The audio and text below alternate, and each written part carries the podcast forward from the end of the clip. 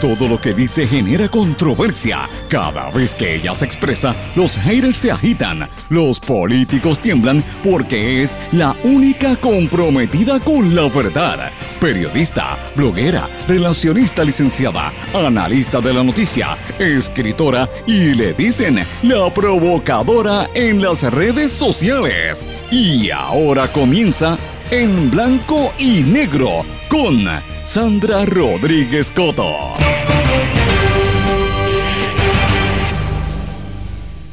Advierten en Europa que no cometan errores que lleven a una tercera guerra mundial. Y acá en Puerto Rico iniciamos la ruta hacia la cumbre de afrodescendencia. Bienvenidos a su programa en blanco y negro con Sandra para hoy lunes 14 de marzo de 2022. Les saluda Sandra Rodríguez Coto.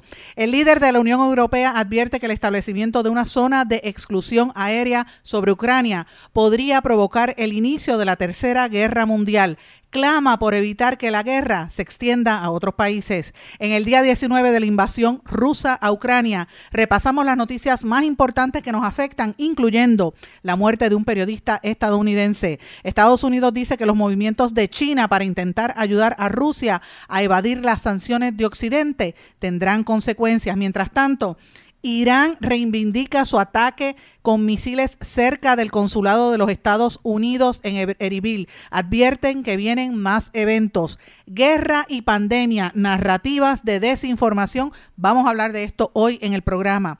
Ayer hubo elecciones en Colombia. Petro, Fajardo y Gutiérrez ganan en la consulta presidencial. Pacto histórico lidera los primeros resultados del Congreso. Acá en Puerto Rico, cifras oficiales del COVID fallan. Dicen que han muerto 2.700 personas más que las que reporta el Departamento de Salud. Investigan 30 brotes de COVID en instituciones educativas de niños de 0 a 9 años. Además, rastreadores entendieron 225 brotes en la primera semana de marzo. Eso, aunque entró en vigor una flexibilización de las medidas, la Oficina de Epidemiología de Salud recomendó el uso de mascarillas en espacios cerrados. Primero los peajes, después la comida, después la luz y la gasolina. Ahora confirman aumento en el precio del hielo. El Yunque anuncia cierre en carreteras por trabajos de construcción. Vamos a hablar de estas y otras noticias hoy en su programa en blanco y negro con Sandra, un programa independiente sindicalizado que se transmite a través de todo Puerto Rico en una serie de emisoras que son las más fuertes en sus respectivas regiones, en sus plataformas digitales, aplicaciones para dispositivos móviles y redes sociales. Estas emisoras son Radio Grito 1200 AM en Lares, 93.3 FM en Aguadilla, X61 que es el 610 AM, 94.3 FM Patillas, Guayama, toda la zona del sureste y este del país. WLRP 1460 AM Radio Raíces, La Voz del Pepino en San Sebastián y a través de la cadena WIAC que la componen WIAC 930 AM Cabo Rojo, Mayagüez, WISA Huiza 1390 AM desde Isabela y WIAC 740 desde la zona metropolitana. Vamos de lleno con los temas para el día de hoy. En blanco y negro con Sandra Rodríguez Coto. Bienvenidos a su programa en blanco y negro con Sandra, comenzando una semana. Hoy es lunes 14 de marzo. Le doy la más cordial bienvenida a todos los que nos sintonizan de costa a costa en Puerto Rico y también en la diáspora. Gracias a todos por sus mensajes y por sus comentarios y, y toda la información que me han estado enviando. Créame, me dediqué este fin de semana a escuchar y a leer todos los mensajes que ustedes me habían estado enviando y tengo demasiada información. Tengo como para hacer seis o siete programas fácilmente por semana eh, de tanta información que ustedes me enviaron y que tengo que corroborar, ¿verdad? Obviamente, pero le doy la más cordial bienvenida a esta nueva edición de En Blanco y Negro con Sandra, una nueva semana que promete mucha información. Señores, tengo muchos temas con los que vamos a comenzar este programa. Quiero comenzar diciéndoles que eh, vamos en ruta a la cumbre de afrodescendencia y a partir de hoy van a estar escuchando una serie de eh, comentarios, temas e información para tratar de fomentar la conversación sobre lo que es la afrodescendencia y cómo nosotros tenemos todos que erradicar el prejuicio y el discrimen hacia las distintas personas. Este evento va a ser bien grande en la Universidad de Puerto Rico a partir de la semana próxima, la semana del, 21 al 27 de marzo. Así que esta semana vamos a escuchar también en este programa algunas de las cuñas que grabamos junto a, a las escritoras Ana Teresa Toro, Mayra Santos Febres, el artista plástico Ballesta, eh, ¿verdad? José Ballester Panelli y esta servidora Sandra Rodríguez Coto son unas cuñas que hemos estado eh, transmitiendo en distintas emisoras de radio eh, para fomentar un poco y educar sobre lo que es la lucha para erradicar el discrimen y el prejuicio, en este caso racial, Sabemos que los prejuicios también tienen que ver con términos de género y de nacionalidad y de estrato social, eh, pero en este caso vamos a enfocarnos en este momento con el género, así que cuando ustedes escuchen eso, pues van a entender por qué. Vamos a hablar en detalle sobre este tema. Y hoy tenemos muchas noticias, si ustedes escucharon los titulares, evidentemente hay muchas cosas pasando. Tengo que darle seguimiento y estoy pendiente a noticias que eh, sobre el canadiense la semana pasada no hubo la vista, pero tengo entendido que él está tratando de hacer unas declaraciones a través de su abogada en Puerto Rico. Estoy atenta a eso. Estoy atenta también a otros desarrollos que se anticipan en las próximas horas de movidas en el gobierno federal. Eh, en cuanto, usted sabe, cuando los federales hacen pam, pam, pam y hacen y tocan la puerta, ya usted sabe, eh, good morning, this is FBI, esa es la peor llamada que se puede encontrar alguien, así que pendiente que viene algo por ahí. Pero tengo que comenzar el programa con una noticia que no son noticias puertorriqueñas, no son noticias locales, sino noticias internacionales y sin lugar a dudas tengo que comenzar con el tema de la guerra, de la invasión en Ucrania. Si han estado viendo las noticias y si han estado atentos, como les pedí la semana pasada, van a estar de acuerdo conmigo con que la situación está cada día más terrible. Las imágenes que estamos viendo de toda eh, Ucrania son devastadoras, son bien tristes. La, la, desolación, la destrucción, ese país lo están destruyendo. Es como si fuera la Segunda Guerra Mundial, las películas que uno veía de la Segunda Guerra Mundial, lo que uno vio en Siria, pues lo mismo. Eh, y toda la desinformación que hay en, torno a esto, vamos a estar hablando al respecto. Pero tengo que comenzar con una noticia de alerta importante unas declaraciones que acaba de, ser, de hacer Joseph Borrell, el eh, alto representante para política exterior y seguridad común de la Unión Europea. Y este señor dijo que el establecimiento de una zona de exclusión aérea sobre Ucrania podría provocar el inicio de una tercera guerra mundial. El alto representante de política exterior dijo que están haciendo todo lo posible para facilitar la resistencia de los ucranianos, pero con cuidado de no pasar la raya y no y verdad conceder están concediendo material militar, pero con cuidado de no extender la guerra hacia otros países porque esto está demasiado volátil y hay mucha mucha tensión sobre todo en los países de Europa.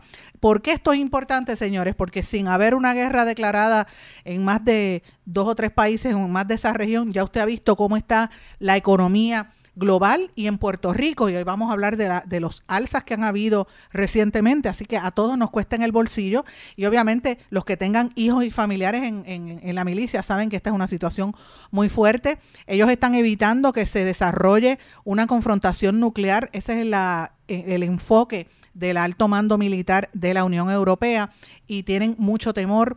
Eh, por eso es que están hablando de que no van a hacer una, una zona de exclusión aérea como está pidiendo el presidente Zelensky en, en, Ucrania. Así que esta situación es muy fuerte. Tampoco van a enviar tropas a Ucrania y uno tendría que pensar que han dejado solo a los ucranianos. Claro, los rusos están alegando que hay grupos de mercenarios entrando a eh, Ucrania. Los, ucranianos están eh, ¿verdad? tratando de defenderse lo que puedan, pero las bombas y los, los ataques son terribles en iglesias, en templos, eh, también en mezquitas. O sea, lo que está ocurriendo es, es horroroso en hospitales, como ustedes vieron a finales de la semana pasada, en escuelas, y la situación está cada día peor. ¿Qué ha pasado en las últimas horas? Hoy es el día 19 de esta operación. Quiero pasar un repaso bastante rápido de lo que ha ocurrido. Presidente ruso Vladimir Putin anunció su decisión de realizar esta operación militar el, pasado 24 de febrero. El, el, argumento de los rusos es proteger a las personas de la región este de, Ucrania, ¿verdad? Que ellos están eh, diciendo que son países independientes. Luego de esta operación militar, numerosos países, miembros de la Unión Europea, Estados Unidos, el Reino Unido y Canadá, anunciaron un sinnúmero de sanciones sin precedentes contra todas las entidades y sectores económicos de Rusia y contra los oligarcas, las políticas, las élites políticas y financieras, ¿verdad?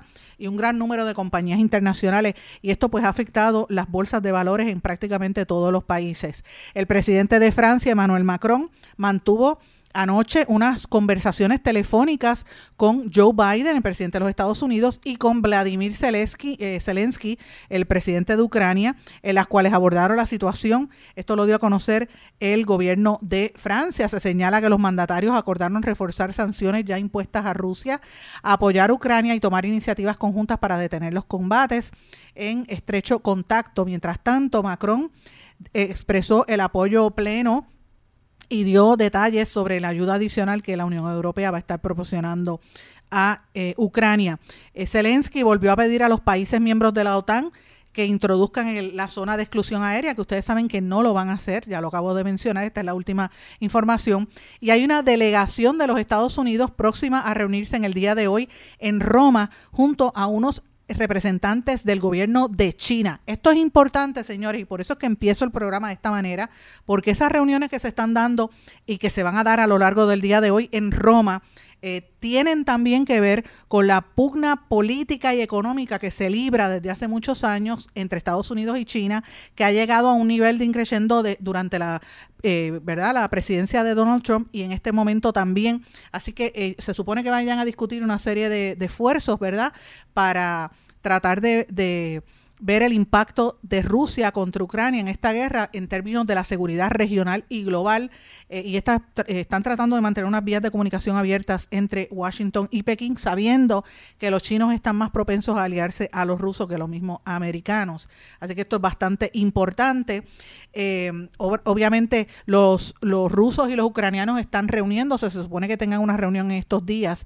Me parece que va a haber una reunión preliminar en estas próximas horas. Lo interesante también quiero mencionar que el presidente de, Ucrania, y esto es una, un tema que vamos a hablar en breve, el presidente de Ucrania, Vladimir Zelensky, dijo públicamente a través de su cuenta de Twitter que le daba las gracias a Meta, la compañía matriz de eh, Facebook y de Instagram, por tener una, lo que él calificó como una postura activa y estar del lado de los ucranianos durante el conflicto de Rusia y, eh, y, su país. Y se refería a la postura de, Meta de permitir cambiar las reglas y decir de buenas a primeras que cualquier persona que quiera insultar o, amenazar de muerte tanto al presidente de Rusia como al de Bielorrusia, pues que estaban bienvenidos. O sea, e, es lo mismo que pasó eh, a conveniencia, ¿verdad? Uno dirá, bueno, y si alguien decide hacer una amenaza contra algún presidente de Europa o de Estados Unidos, pues evidentemente le cierra la cuenta y ustedes saben lo que hay detrás de todo eso.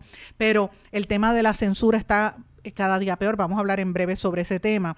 Quiero mencionar también, ustedes recuerdan que hubo hace un montón de años una explosión eh, nuclear en la, en la, central nuclear de Chernóbil, que es allí en Ucrania.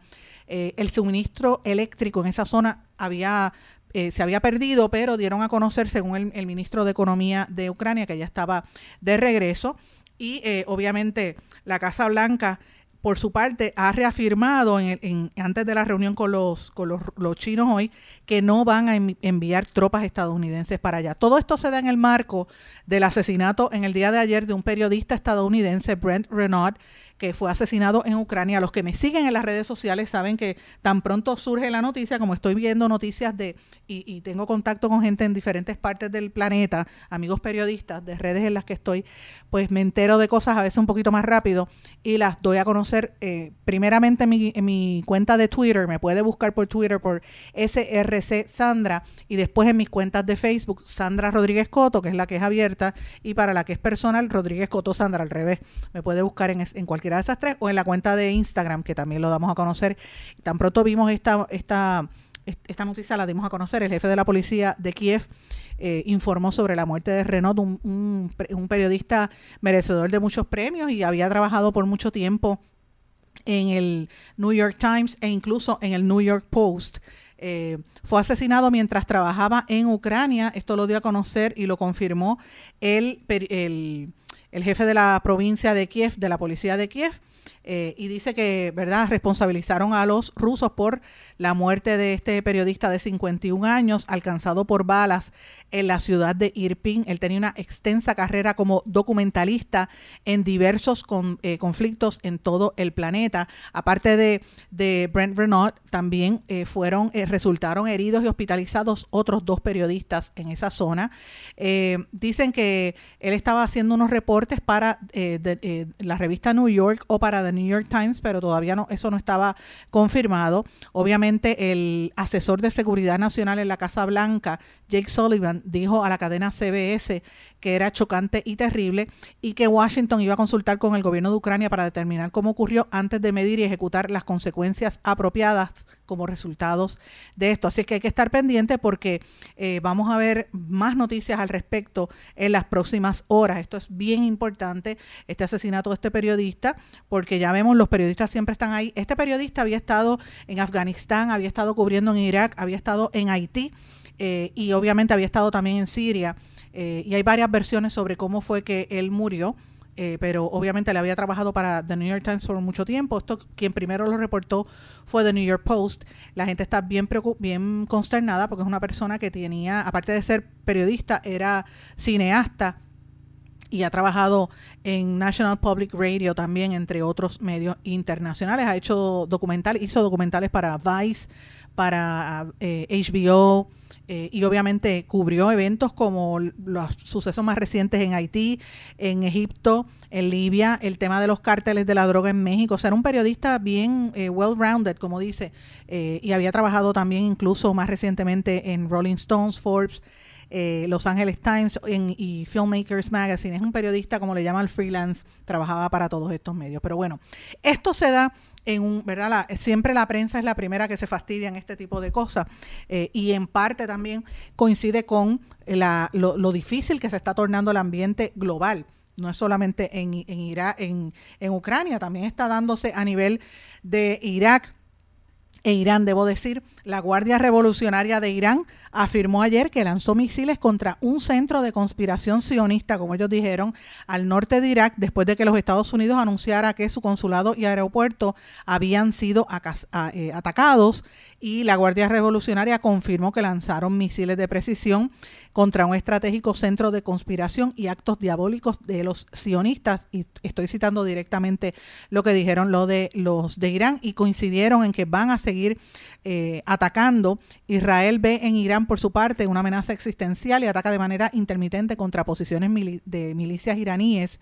El Departamento de Estado de los Estados Unidos informó que varios misiles habían sido disparados cerca de su consulado sin que se produjeran eh, víctimas mortales ni heridos. ¿Por qué yo traigo este tema, señores? Porque Fíjense que estamos hablando de lo que sucede en Ucrania, esto de, estos ataques en Irán a, a, flancos y a consulados de los Estados Unidos es otro, plan, otro plano. Y en tercer lugar, la reunión que va a tener Estados Unidos con China. Estados Unidos está diciendo ahora mismo que los movimientos de China para intentar ayudar a Rusia a evadir las sanciones de Occidente van a tener consecuencias eh, y esto es definitivo. Esto lo dijo el asesor de seguridad nacional de la Casa Blanca, Jake Sullivan, lo dijo en CNN en la noche, anoche. Eh, yo lo vi cuando hizo esas expresiones y dice que va a tener una respuesta firme y contundente de parte, eh, esto lo responde China, si Estados Unidos le impone sanciones a ellos. O sea, la situación está bien candente para la nación americana y por eso es que está, he decidido comenzar el programa con estos temas, porque usted dirá, bueno, pero esto no me toca a mí. Sí, señor, le toca a usted, porque Puerto Rico es una colonia económica y política de los Estados Unidos y todo lo que pase allí nos afecta a nosotros, señores. Y si en Estados Unidos está en el ojo del huracán, con, con Irán por un lado, el revolú con Rusia y Ucrania por otro, y China que no se quiere para un divino, y Corea del Norte, mire, hay que estar atentos a lo que está ocurriendo. Así que por eso es que esta noticia es bien, bien importante y hay que mirar lo que sucede. Pero dentro de este contexto quiero traer a colación un asunto del cual hemos estado hablando consistentemente en, las últimas semanas. Los que siguen este programa saben que hemos estado hablando consistentemente de, eh, más que nada, la, ¿verdad? La, la, la desinformación y la, la, propaganda que ha habido en torno a esta guerra y a todas estas cuestiones militares y la desinformación. En, estos días, la representante del Partido eh, Victoria Ciudadana, Mariana Nogales, publicó lo siguiente, lo voy a leer textual. Dice, libertad de expresión y libertad de prensa para quienes. En un conflicto bélico al menos hay dos opiniones sobre un mismo asunto, dos o más perspectivas o acercamientos para hacer un análisis. En el mundo occidental se van a gloria del reconocimiento y efectividad de la libertad de expresión y la libertad de prensa porque vivimos en una democracia. Sin embargo, en ese mismo occidente eh, mundo occidental y democrático que se es que se ha censurado canales noticiosos, cuentas de periodistas independientes y grupos de personas que comparten información. Facebook, Twitter y YouTube se ofuscan en censurar cuentas internacionales, pero también cuentas de gente en Puerto Rico que comparte noticias más allá de CNN y Fox News la línea editorial del establishment. ¿Acaso nos quieren limitar la capacidad de discernir? La libertad de expresión y prensa son fundamentales para el intercambio y choque de ideas, pero también nos permiten hacer análisis crítico de diversos asuntos. ¿Por qué censurar una idea que no te gusta? Y entonces ella le hace un reclamo, la representante de Mariano Gales, a las asociaciones de periodistas para que hablen sobre la libertad de prensa en momentos en que parece ella ella asocia esto con lo que decía la obra 1984 de George Orwell cuando viene un Big Brother a, a determinar qué es lo que uno va a hablar y menciona Sputnik, RT y otros medios rusos que han estado censurados, al igual que cuentas de periodistas y analistas independientes, entre otros. Y yo le respondo a la representante Mariana Nogales. De hecho, en este programa hemos estado hablando de esto y ustedes saben que lo hemos hecho consistentemente. Llevo tres semanas escribiendo columnas en Eiboricua, en los, con los compañeros de Eiboricua, y precisamente ese era uno de los temas. Mi columna publicada ayer fue la propaganda y la falta de transparencia en Puerto Rico, eh, cómo, en el mundo también evidencian la necesidad de una alfabetización mediática. Y obviamente eh, lo enfoco desde el punto de vista de que se supone que esta semana en Puerto Rico se acabó el COVID. Eso es lo que decían, ¿verdad? Porque el gobernador mandó a eliminar las mascarillas y la gente pensó que volvíamos a la realidad, pero miren cómo hoy vamos a hablar de el montón de brotes y la gente que se sigue muriendo sobre este tema. Entonces la semana también se destapó a finales de la semana pasada la existencia de laboratorios biológicos en Ucrania. Los rusos y los chinos denunciaron esos laboratorios de armas y nosotros lo dijimos aquí desde el jueves de la semana anterior, el lunes de la semana pasada, martes de la semana pasada, ese martes por la tarde Estados Unidos lo negó, luego lo aceptó, después lo volvió a negar, entonces ya el miércoles la Organización Mundial de la Salud le pidió a Ucrania que destruyera los experimentos biológicos y las armas biológicas que hacen con patógenos en esos laboratorios para evitar que se propaguen enfermedades.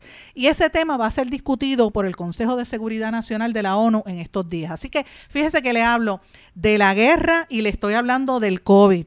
Y son escenarios que demuestran cómo cambian las narrativas de la comunicación.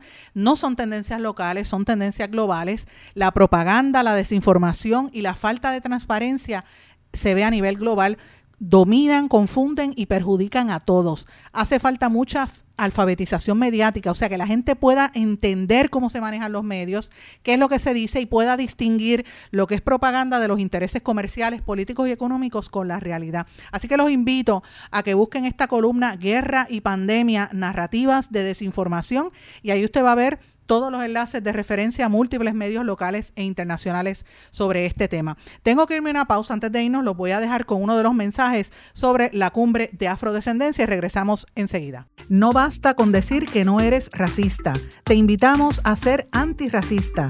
El antirracismo es utilizar tu voz y tu privilegio, sea cual sea, para denunciar el racismo y detenerlo. Una persona antirracista se asegura de nunca perder la oportunidad de hacer saber al mundo cuál es su posición para conocer más sobre cómo ser antirracista, síguenos en las redes sociales como Afrodescendencia y Racialidad o en nuestra página web afrodescendenciayracialidad.com.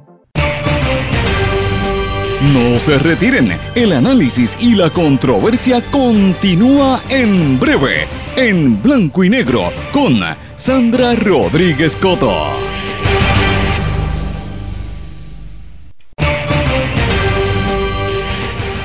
Ya regresamos con el programa de la verdad en blanco y negro con Sandra Rodríguez Coto. Regresamos en blanco y negro con Sandra. Bueno, antes de irnos a la pausa les mencioné que iba a hablar de algunas noticias internacionales comenzando y una de las noticias importantes también ocurrió en Sudamérica, las elecciones en Colombia. El proceso transcurrió en relativa calma. Fueron los comicios electorales legislativos en Colombia para elegir 107 curules en el Senado y 172 en la Cámara de Representantes para conformar el Congreso. Y luego de varias horas de las mesas electorales, Gustavo Petro, Sergio Fajardo y Federico Gutiérrez impusieron en la consulta presidencial de sus coaliciones de Pacto Histórico, Coalición Centro Esperanza y Equipo por Colombia, lo cual les da un, impulso enorme para la próxima vuelta que va a ser el 29 de mayo. Así que esto es interesante porque recuerden que en Colombia hubo una serie de manifestaciones bastante extensas en unos meses, hace unos meses, a, finales del año pasado, donde murieron muchas personas. Así que, pues por eso quería mencionarlo, vamos a estar atentos a esta noticia. Pero tenemos que regresar a Puerto Rico porque aquí están pasando muchísimas cosas. Tengo que comenzar con el COVID, señores. Y esto es un reporte importante según la revista The Lancet, es una revista que yo les recomiendo que la busquen, eh, habla sobre temas investigativos de salud y la compañera Luisa García Pelati de Cinco Millas los recoge. Las muertes provocadas por la pandemia del coronavirus podrían ser tres veces superiores a las que reflejan las, cifras oficiales, según un estudio que publica The Lancet. De acuerdo con las cifras oficiales, 5.9 millones de personas fallecieron por coronavirus entre el 1 de enero del 2020 y el 31 de diciembre del 2021. Esto es a nivel global. Este nuevo estudio estima que se produjeron 18.2 millones de muertes durante ese periodo, lo que sugiere que el impacto total de la pandemia pudo haber sido y debe haber sido mucho mayor. En el caso de Puerto Rico, el periodo analizado es desde el 1 de enero del 2020 al 31 de diciembre de 2021. Las muertes notificadas por COVID ascendieron a 3.300. Esa es la cifra que usted ve en el Departamento de Salud con una tasa de mortalidad de 54 por cada 100.000 habitantes, pero el exceso de mortalidad estimado sería en 6.000 llegando a un índice de mortalidad de 98 por cada 100.000 habitantes. El resultado supone que en Puerto Rico habrían fallecido 2.700 personas adicionales a lo que dice el gobierno. O sea, un 82% más que las cifras oficiales que han estado dando el Departamento de Salud en su portal de COVID. Y esto, eh, recuerden que el portal de COVID lo que te dice, si usted busca ahora mismo, son sobre 4.000 muertos.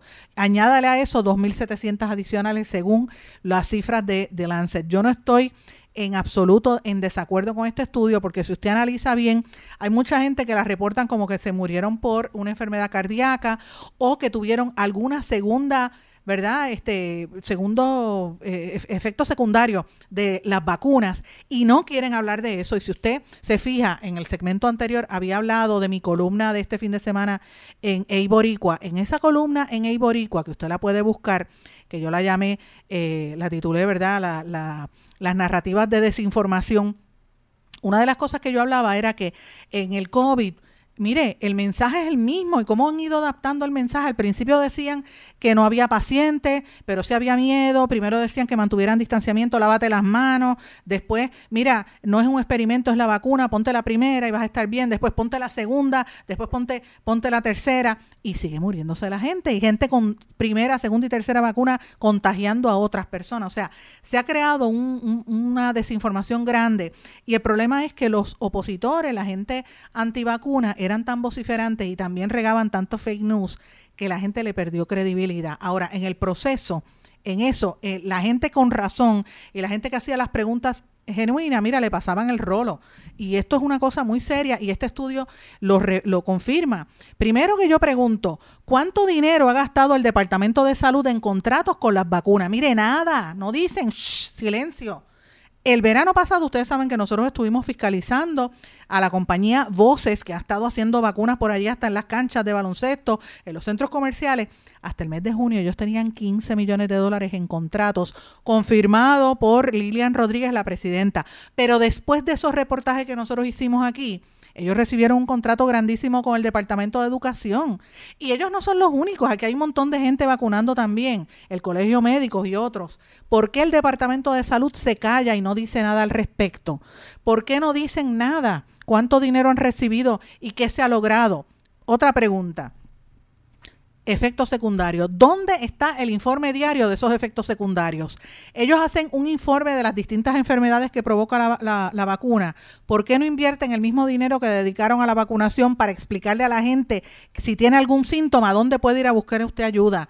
¿Dónde están los médicos y los investigadores que promueven la vacunación explicando todos los días cuáles son esos efectos secundarios y dónde buscar ayuda? Porque esos temas no aparecen ni en, los medios ni en las redes sociales.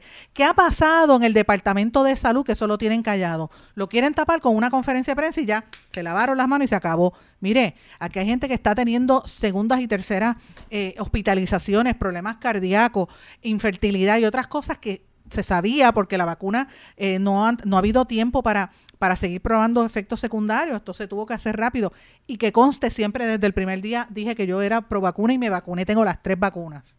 Pero, eh, o sea, yo creo que aquí hay, que hacer, hay que ser transparentes y decir las cosas como son realmente, porque estos temas no aparecen.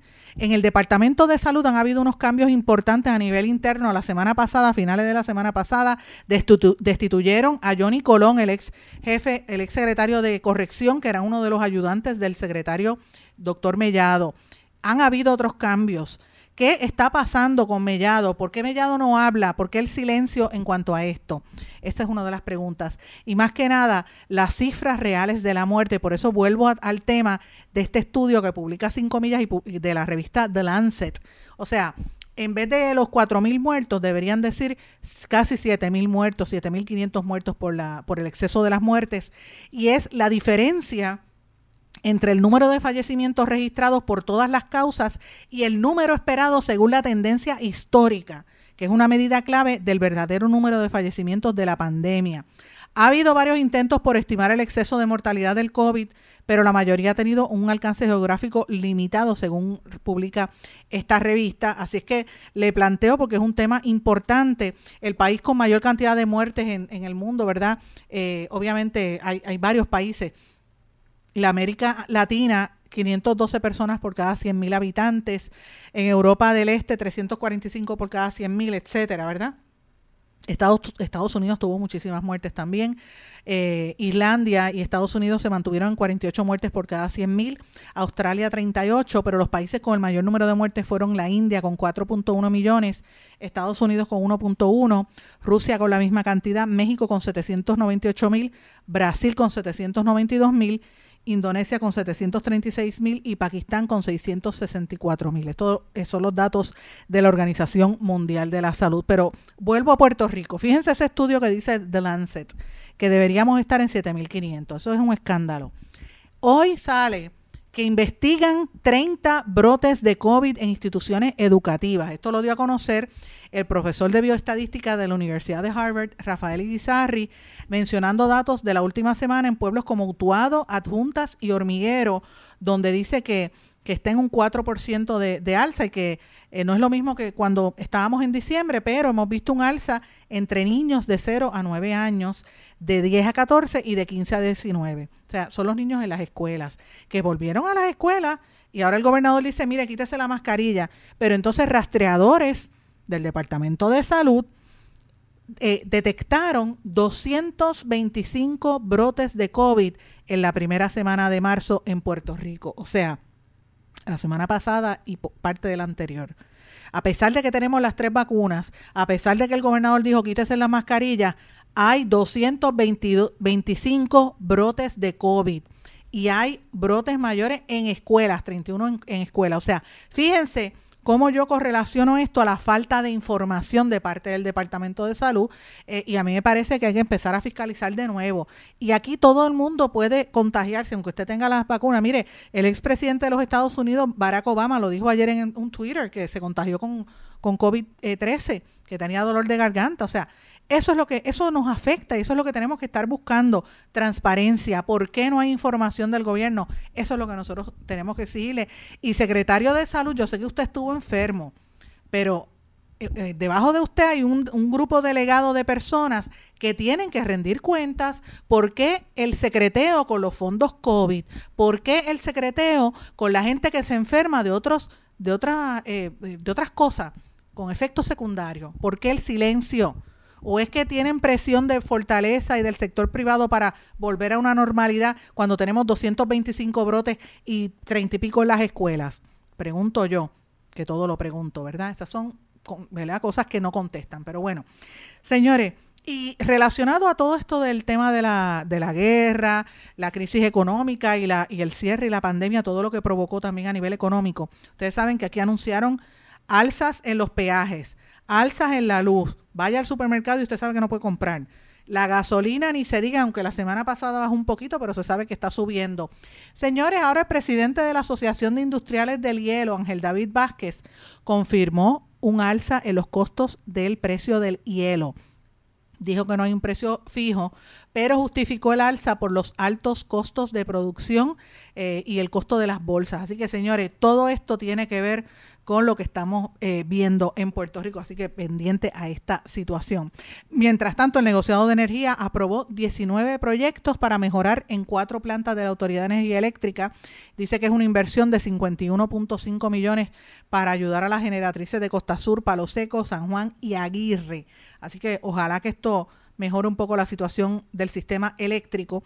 Y termino este segmento, obviamente, con eh, una, unas expresiones que hizo la presidenta de la Universidad de Puerto Rico, eh, pidiendo que donen el, el dinero del reintegro al fondo de becas de la UPR. Yo le digo, mire, presidenta de la UPR, porque usted no le pide al gobernador que done el pago de sus escoltas, que con eso tiene más dinero, pídale al gobernador que done el salario de los ayudantes especiales de todas las agencias de gobierno, pídale al gobernador que donen, eliminen los salarios de los empleados de confianza y el dinero de los contratistas de amigos del alma. Y ahí usted va a ver cómo se elimina el déficit de la Universidad de Puerto Rico.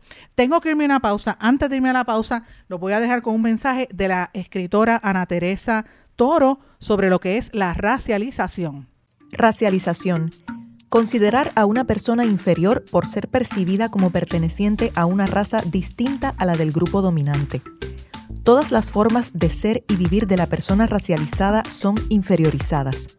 Todos los seres humanos pertenecemos a la misma especie y tenemos el mismo origen. Nacemos iguales en dignidad y derechos, y todos formamos parte integral de la humanidad. Las razas no existen, la racialización sí. Para conocer más sobre racialización y cómo ser antirracista, síguenos en redes sociales como Afrodescendencia y Racialidad o en nuestra página web afrodescendenciayracialidad.com. No se retiren, el análisis y la controversia continúa en breve, en blanco y negro, con Sandra Rodríguez Coto.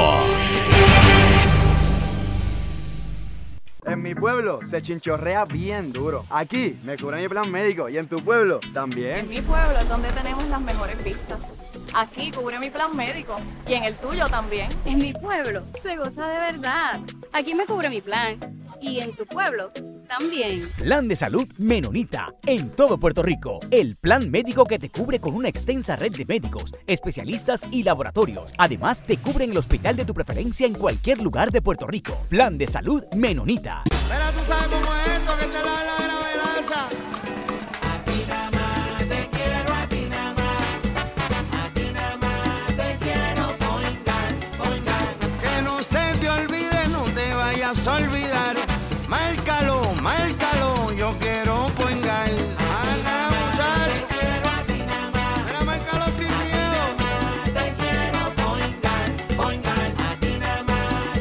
Yo quiero Point Guard. Quites el dolor de cabeza con sus obligaciones de contabilidad con los servicios que presta Villalba y Villalba Company. Directo, personal y con sensibilidad humana. Lo que se busca en un verdadero asesor de contabilidad para todo tipo de servicio de contabilidad, pago de IBU, pago de nómina, informes trimestrales y anuales y otros. Ofrecen servicio directo personalizado. Villalba y Villalba Company. Para orientaciones, su teléfono el 939-336-5774. 939-336-5774. Y ya regresamos con el programa de la verdad, en blanco y negro, con Sandra Rodríguez Coto. Las reparaciones implican el desarrollar un plan consistente de inversión social y cambio de prácticas institucionales que reparen el daño causado por el racismo. Las políticas de affirmative action son reparaciones. El nombrar calles y escuelas con nombres de afrodescendientes ilustres son reparaciones. El exigir que ningún canal de televisión tenga shows con personajes que se pinten de negro las caras y en vez implemente una política de contratar a reporteros, actores y actrices afrodescendientes como anclas de programas es una política de reparaciones. Para conocer más sobre las reparaciones y cómo ser antirracista, síguenos en redes sociales como Afrodescendencia y Racialidad o en nuestra página web afrodescendenciayrracialidad.com Regresamos en blanco y negro con Sandra. Esa que ustedes escucharon era la escritora Mayra Santos Febres, que es profesora y catedrática, amiga mía de hace un montón de años, más de 25 años que somos amigas y y siempre estamos apoyándonos mutuamente. Y Mayra es una de las que ha estado coordinando la cumbre de afrodescendencia que yo les he estado mencionando el día pasados.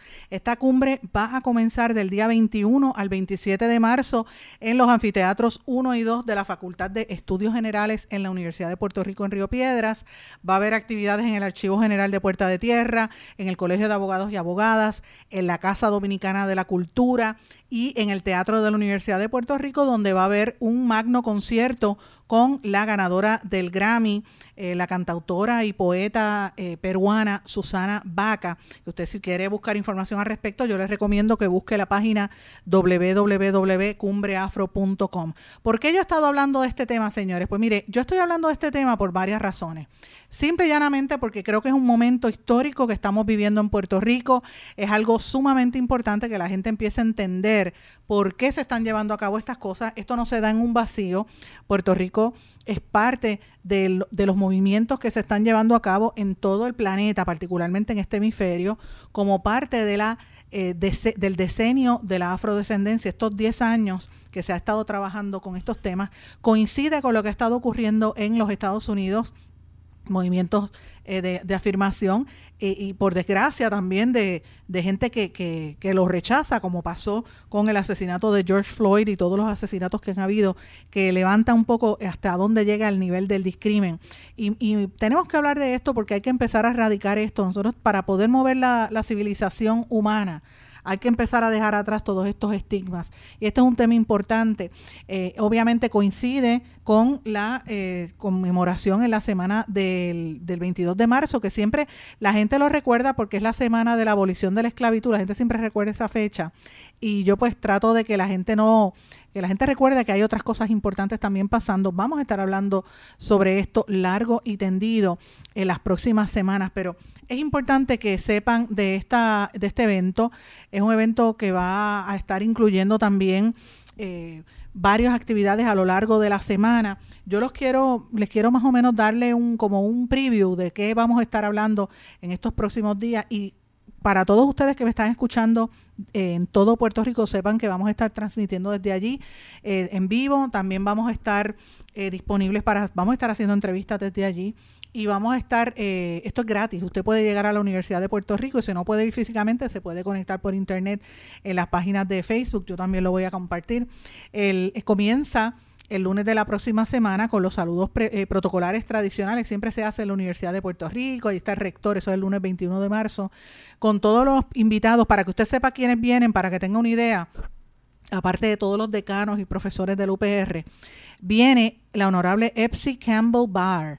Epsi Campbell es la primera, es la vicepresidenta de Costa Rica, o sea que es una, eh, una política latinoamericana que viene para acá. Ella es la primera mujer en ser vicepresidenta en todo este hemisferio, que es una vicepresidenta afrodescendiente.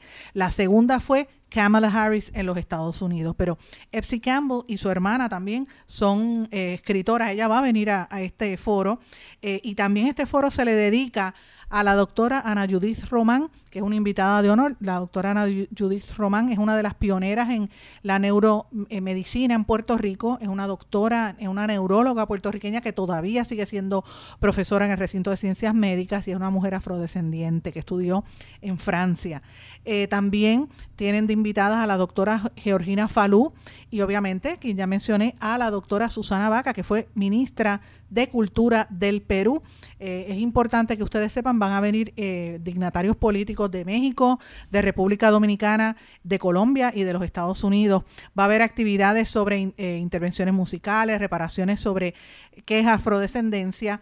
Eh, hay una charla sobre acceso a la memoria histórica y cambio de narrativas en la enseñanza y también van a hablar de cómo crear redes para la, la reparación en toda la región del Caribe y ahí va a haber los invitados, yo les invito a que busquen en, la internet, son eh, profesores de primer orden, va a haber un mensaje especial de la vicepresidenta de Costa Rica el próximo lunes y en la, a eso de las 7 de la noche se trasladan de la Universidad de Puerto Rico hacia el Archivo General de, eh, del Gobierno de Puerto Rico, frente, allí en San Juan, frente al, Parque Luis Muñoz eh, Rivera.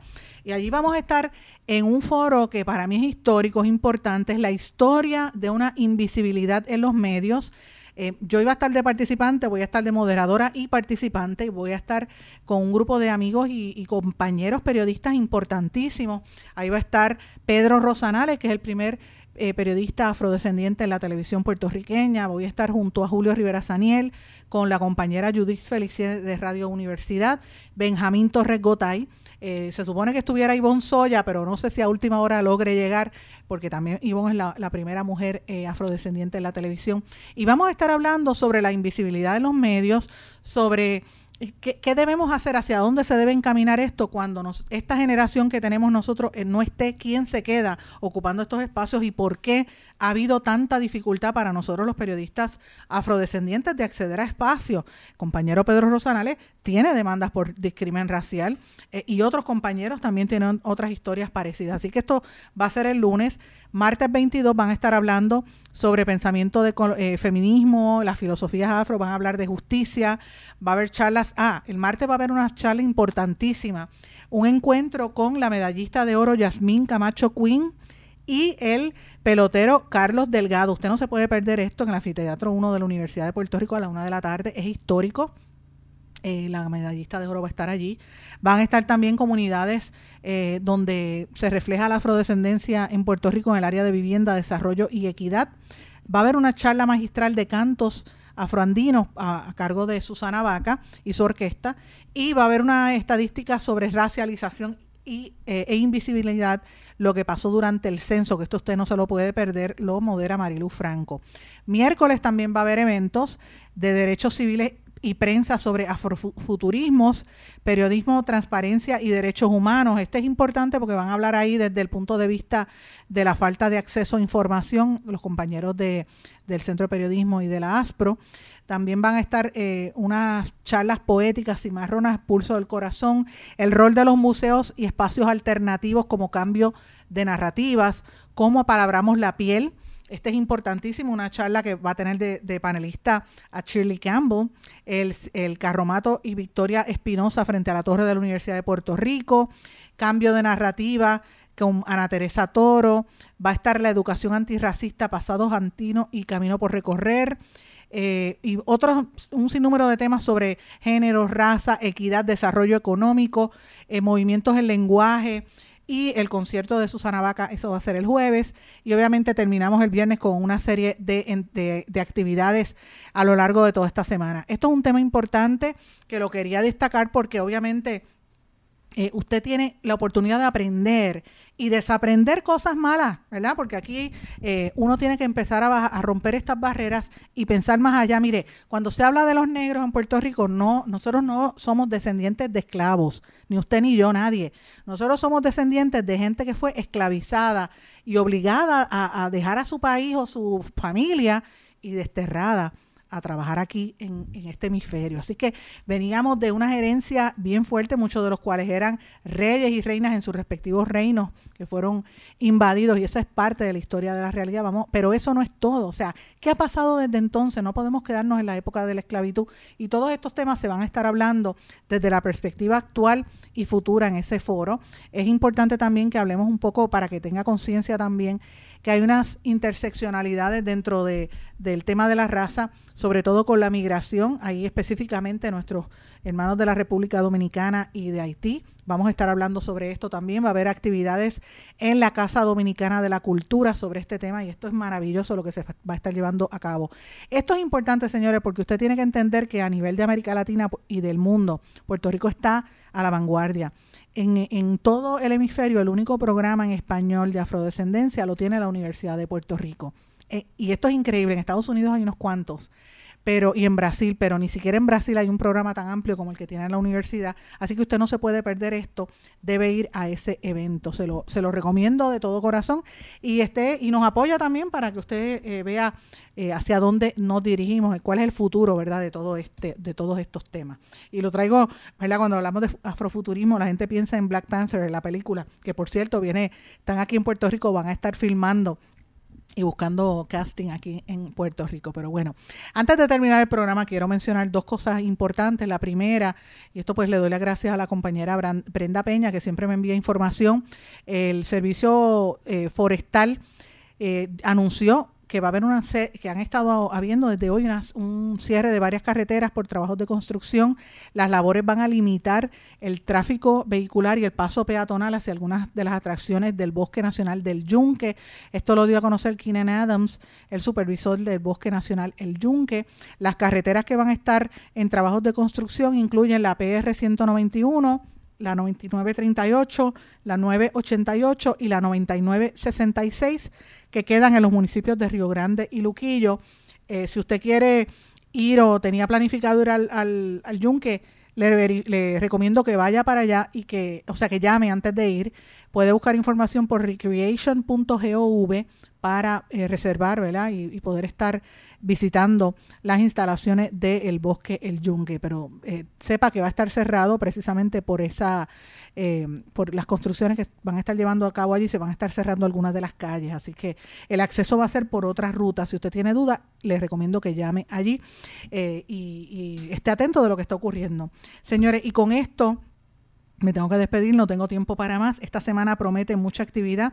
Esté pendiente porque venimos con muchos detalles en los próximos días. Como siempre le digo, si usted eh, tiene alguna duda, con, me puede escribir algún comentario, me puede hacer, eh, me lo puede hacer llegar a todos los eh, redes sociales, Facebook, Twitter, Instagram o en el correo electrónico en blanco y negro con Sandra arroba gmail.com. Que pasen todos. Muy buenas tardes. ¿Se quedó con ganas de más? Busque a Sandra Rodríguez Coto en las redes sociales o acceda a en blanco y negro.blogspot.com porque a la hora de decir la verdad solo hay una persona en la cual se puede confiar. Sandra Rodríguez Coto en blanco y negro.